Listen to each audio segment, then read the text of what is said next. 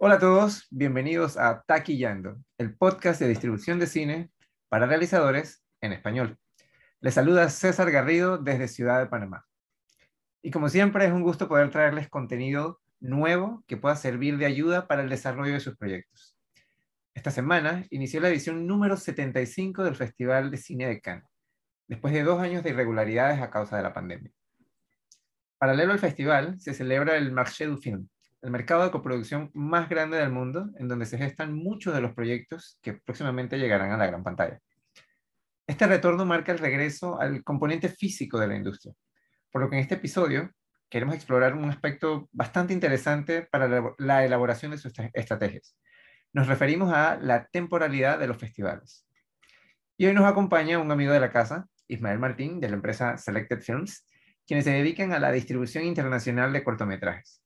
Bienvenido Ismael, qué gusto tenerte por acá nuevamente. ¿Cómo estás? Muchas gracias César. Sí, un placer volver aquí a, a Taquillando y poder, y poder hablar contigo de nuevo. Qué bueno, qué bueno. Bueno, hace poco escribí para el blog una nota en la que comentaba sobre el Festival de Cannes y cómo ha estado compitiendo con otros festivales como Venecia o como incluso Sundance para posicionarse como plataforma de lanzamiento ideal para las películas que buscan una nominación o bien una estatuilla en los premios Oscars. Y veíamos esa distancia que había entre las fechas del festival y lo que era la celebración per se eh, de la ceremonia.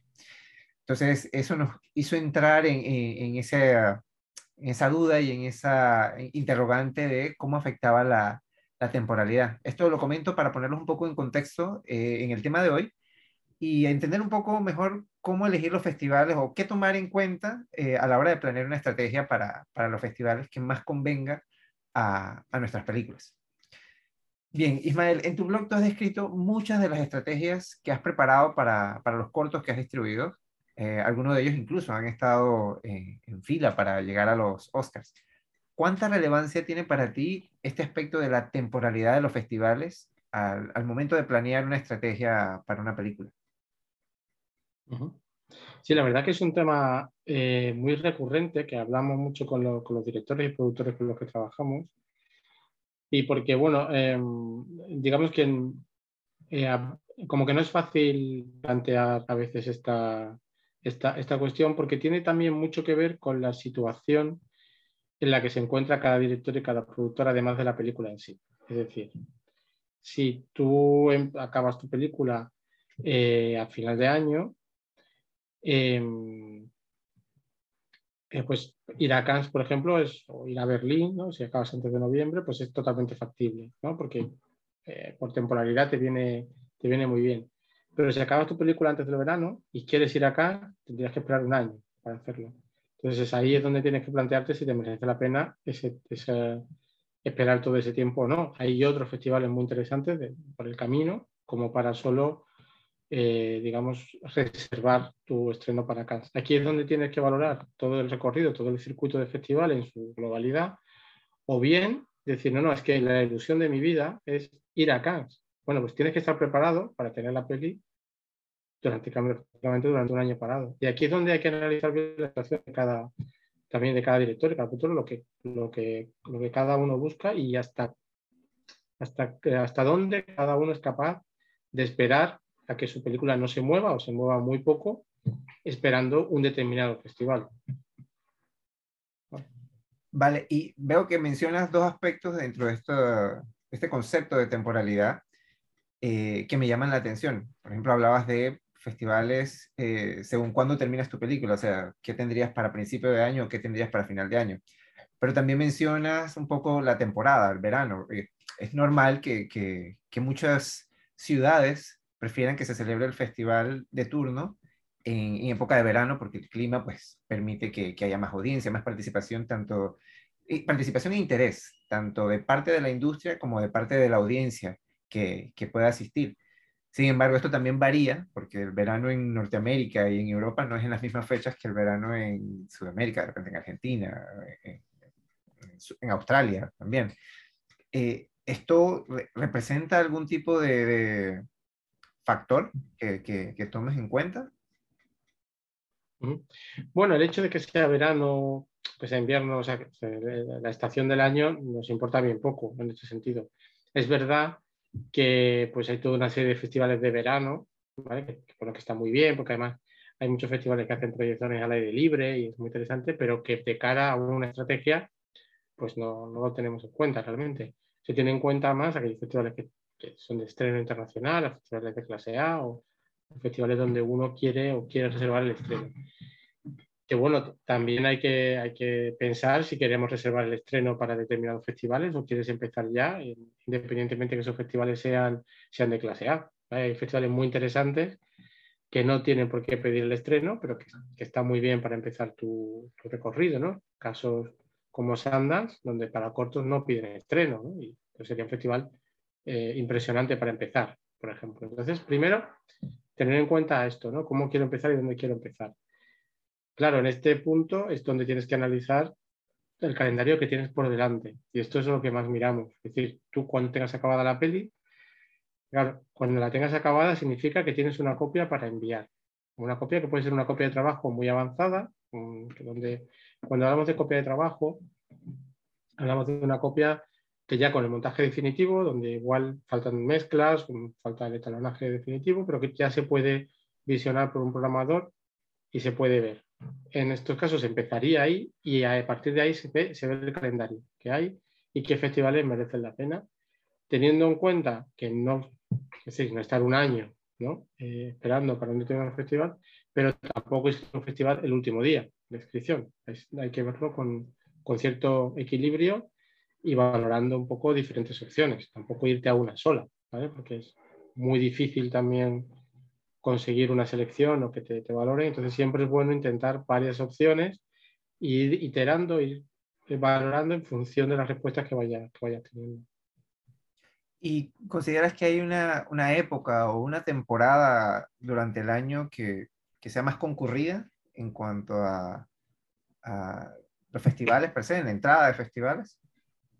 Sí, eso es una buena, una buena pregunta, César. El, digamos que el punto más álgido de festivales en el año eh, se produce entre septiembre, octubre y noviembre.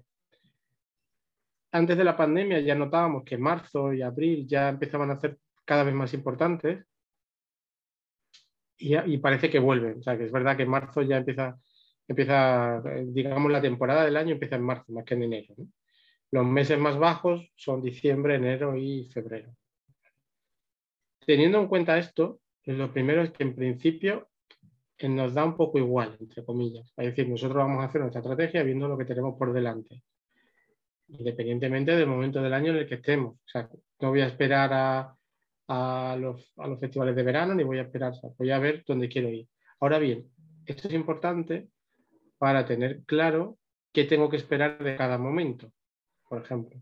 Si tú empiezas a distribuir en noviembre o en octubre y empiezas a enviar a festivales a partir de ahí, tienes que mentalizarte que los resultados van a tardar mucho en llegar, porque hay menos festivales por el camino, porque casi que hasta marzo, hay festivales, ¿no? En diciembre, enero, pero hay muy poquitos y muchos de ellos son muy importantes.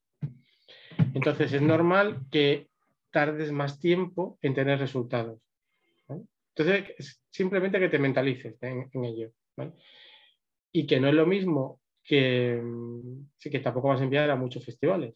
O sea, que, que, que, no, va, no es lo mismo seis meses de distribución empezando desde noviembre que seis meses empezando en, pues ahora, en mayo, por ejemplo. ¿Por qué? Porque si empiezas ahora en mayo, te vas a encontrar ya muchas convocatorias de los festivales que se celebran entre octubre, noviembre, septiembre, entre septiembre, octubre y noviembre. Por tanto, si empiezas ahora y haces una estrategia, no digo muy intensiva, pero tampoco hiperselectiva de no, me voy a escribir solo a Venecia y voy a esperar a que me diga. No, no, sino que haces una, una distribución de mayor cantidad de festivales, es probable que los resultados lleguen antes y que el número de festivales que envíes sea mayor que si empiezas en noviembre. Al final, si estás un año, vas a llegar a todos. ¿vale?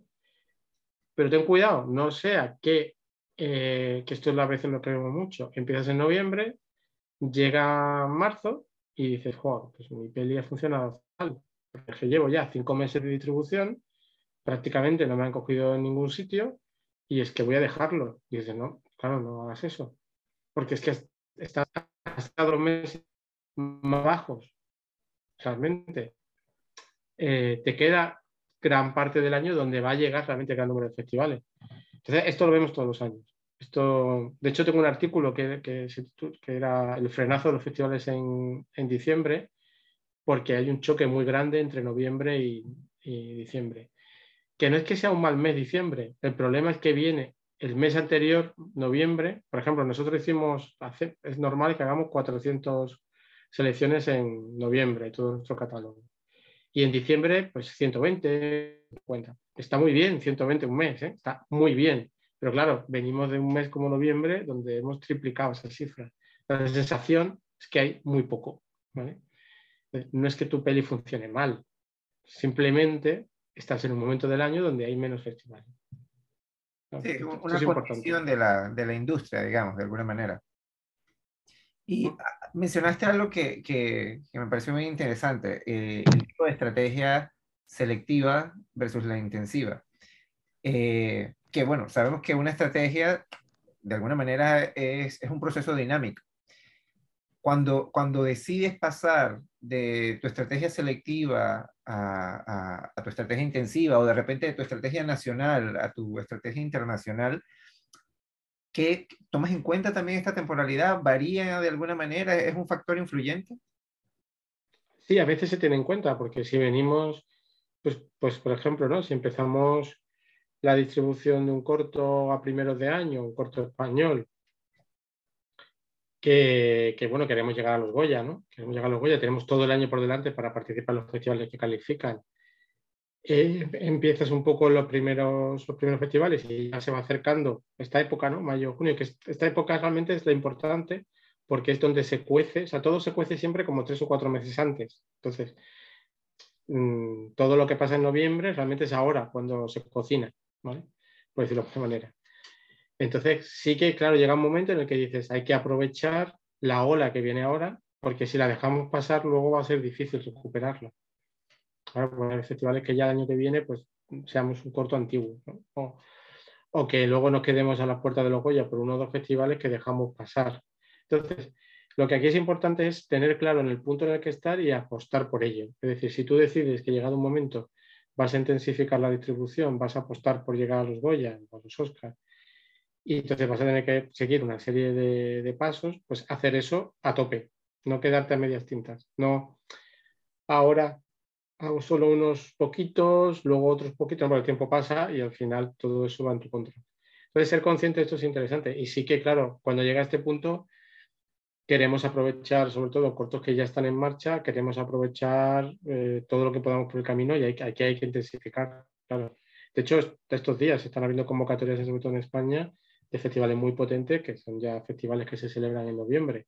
Y acaba, acaba de abrir ayer mismo la convocatoria de Cadenares al cine, que se celebra en, en, en noviembre. ¿no? Entonces, eso hay que aprovecharlo, claro. Hay que aprovecharlo. Claro, claro. No, y, es que me llamaba la atención por eso, porque los Goya, los, los BAFTA, los Oscars, todos tienden a pasar en el, primer trimestre del año. Entonces, definitivamente que si quieres poder entrar en ellos, sí que tienes que tomar en cuenta cuál va a ser esa, ese espacio dentro del año en donde vas a tratar de hacer esa ruta si estás buscando un festival calificador o, o, si estás tratando de posicionar la película por tu cuenta de alguna manera. Entonces, sí que, que, me parece interesante. Y desde el entorno digital, ¿cómo, cómo consideras que la, la, pandemia, la virtualidad han, afectado este aspecto? Porque, por ejemplo, hay muchos, muchos festivales que han tenido que cancelarse, muchos festivales que, que han cambiado sus fechas, eh, muchos festivales que, que también han cambiado sus formatos y eso también hace que, que se piense más, más, de dos veces si, si, se va o no a, determinado festival. ¿Piensas que esto ha creado un nuevo orden en la temporalidad o que ha cambiado la influencia de la temporalidad en el momento de hacer una estrategia?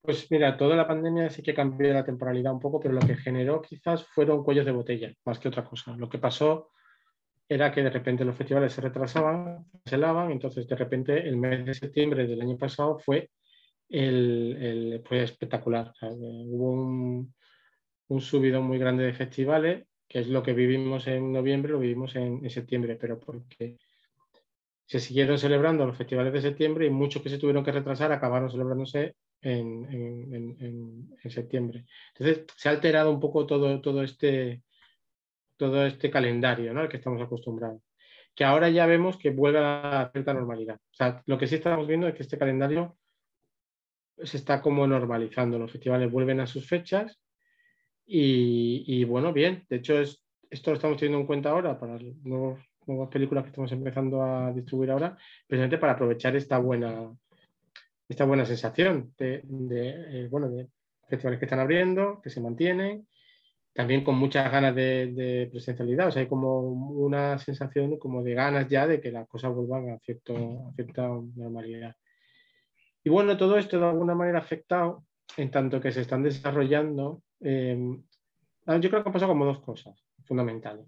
Una es que hemos suavizado el tema de Internet. antes de la pandemia, hablar de Internet era como, no pongas tu corto en Internet, no hagas esto, por Dios, no, no, no. Bueno, ahora hemos normalizado que un festival te solicite la, proyección de un corto en una plataforma paralelamente al festival y que eso no, no digas, no, no, no, esto, ¿qué me estás pidiendo? ¿no? O sea, como que hemos normalizado que se puede hacer eso. ¿no? Y bueno, eso está bien, eso está bien porque da más posibilidades a, muchos festivales y muchas más posibilidades de, difusión, ¿no? han, surgido plataformas específicas eh, para crear, para que los cortos puedan estar online. Eh, bueno, como que ha evolucionado mucho toda esa parte. Y luego algo que me parece especialmente interesante es la creación de secciones específicas online. ¿vale? Eh, nos estamos encontrando con que festivales dicen, bueno, pues esta es mi sección oficial, pero además creo una sección, además de la on-site, ¿no? Es como además se llama, la on-site eh, presencial, creo una sección eh, online. bueno, pues con incluso una selección diferente, con incluso fechas diferentes, se amplía a lo mejor, porque ya no tiene que ser. Entonces creo que esto es una oportunidad para entrar en muchos festivales que de otra forma sería muy complicado incluso para cortos que ya han pasado un primer año y que esas, nuevamente esas secciones son eh, más, admiten como cortos de, más tiempo. Bueno, se abre ahí una, vía muy interesante por, lo, por donde yo creo que todos ganamos. Ganan los festivales porque amplían sus programaciones y no están encorsetados solamente a unas fechas concretas y a unas salas de cine que a veces tienen problemas incluso para para reservar esos espacios. Hay festivales que, debido también a la pandemia, no han podido volver a los cines que se celebraban, cines que han cerrado ya no, o dependen de, no, no, tienen tanto espacio. Claro, eso por un lado, y además amplían. O sea, no, no, no tiene que ser un número concreto porque quiero que mi proyección sea una hora, sino que pueden ampliar. Entonces yo creo que gana, gana, todo con, esta, con esta nueva opción. Y yo espero que esto crezca, se normalice y vaya más, porque mm, esto es otro tema interesante, César, de hablar. Claro, hay, los festivales son los que son, pero hay mucha más producción. Hay mucha más producción. Entonces, eh, ¿cuál es la vía de que se pueda establecer un artículo, un vehículo, para que toda esa producción encuentre salida en muchos de esos festivales? Pues abrir, abrirlos. ¿Y cómo se abre? Online una sala de cine es lo que es. no, puedes meter más gente ni hacer más sesiones, tiene un límite. Pero el online tiene, tiene más posibilidades, ¿no? Puedes ampliarlo. Entonces están surgiendo esas secciones, incluso plataformas, festivales que crean su propia plataforma. Entonces estamos viviendo ahí toda una, toda una evolución que a mí me parece apasionante y muy interesante. Sí, sí, definitivamente. De hecho, mi siguiente pregunta iba a ser esa.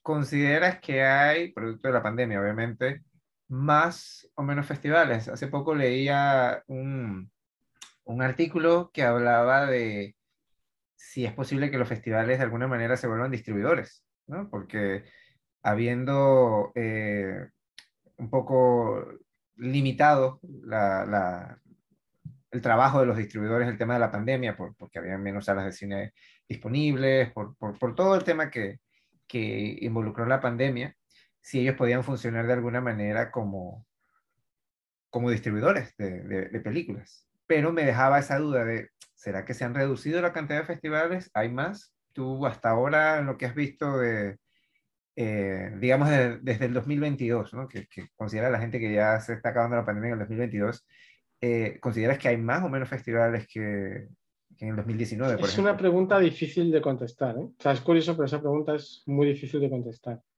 A ver, eh, porque la pregunta, o sea, porque la cuestión no sería tanto cuántos, si hay más o menos festivales, sino si hay más o menos festivales que merezcan la pena. Claro. Es decir, más festivales hay. La, respuesta rápida es sí, sí, hay muchos más festivales.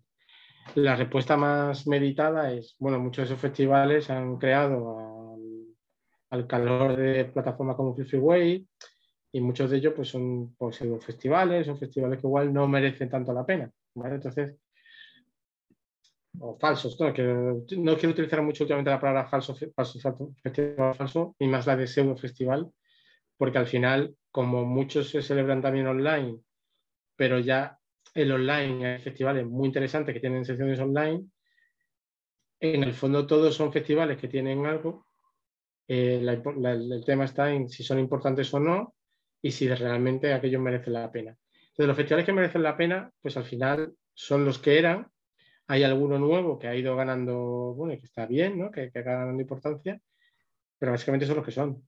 Alguno que ha caído por el camino y bueno, y otros que han cogido fuerza, pero tampoco hay tantos nuevos que merezcan la pena. Ahí está, o sea, que se mantienen, ahí está el problema que te comentaba, que es que no, ha, habido no ha habido un crecimiento eh, paralelo en el número de festivales que merezcan la pena, con el número de producción que se hace a día de hoy. De ahí que si conseguir selecciones en festivales a día de hoy sea tan complicado. Por eso las secciones online creo que pueden ser una respuesta inteligente a este problema, realmente. O, las propias plataformas creadas por festivales, que los festivales se conviertan en distribuidores, que de hecho eso está pasando ya, ¿eh? Ante la cuestión.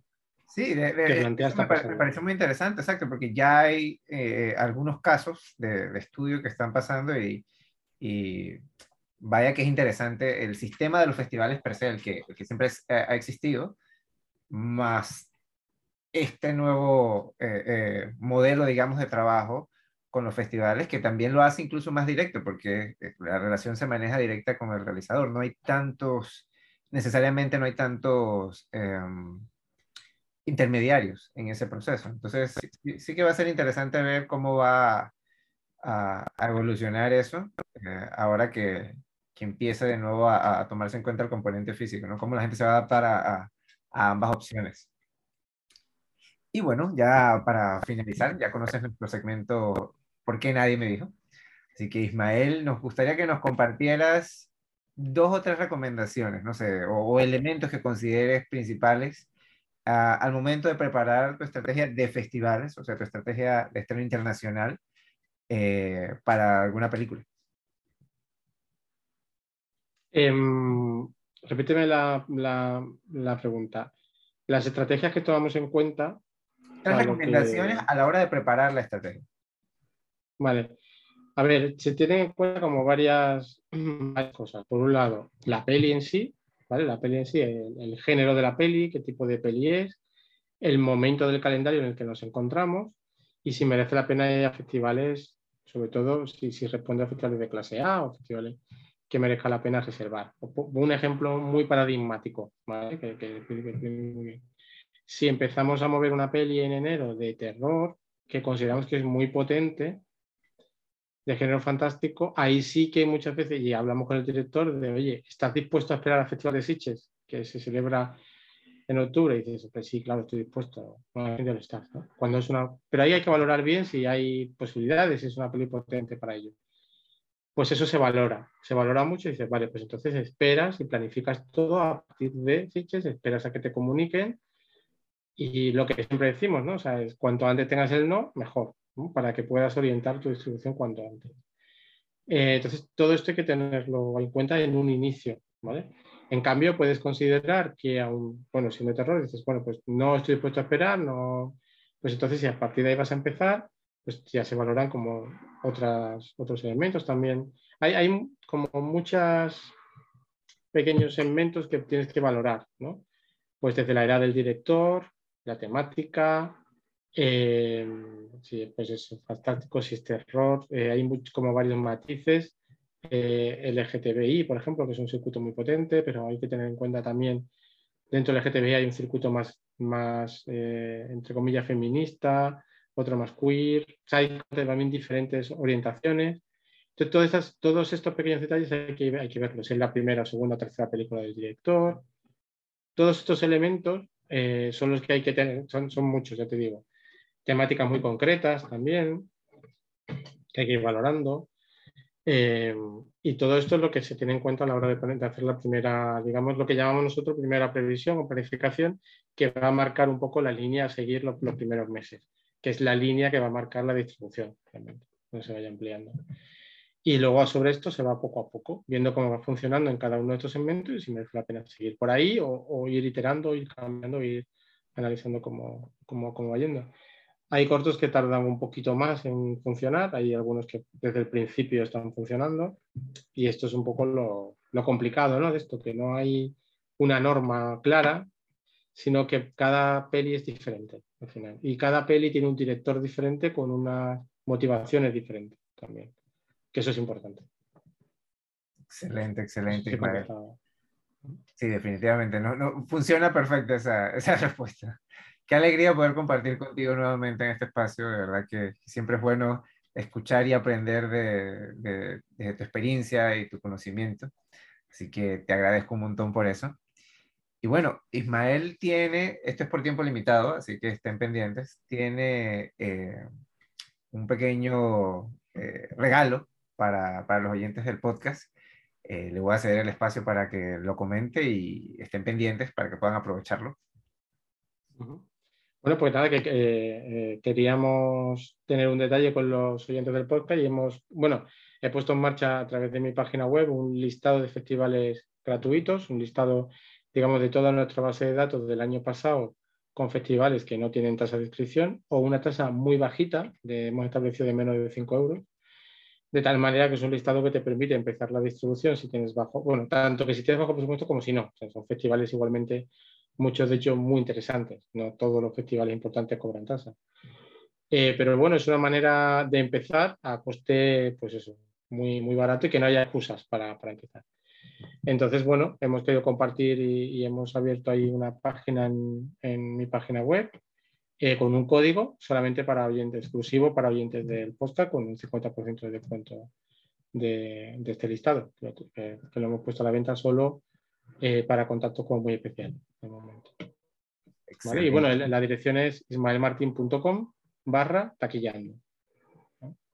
Excelente, excelente. Muchísimas gracias por ese detalle con, con nosotros y con la audiencia.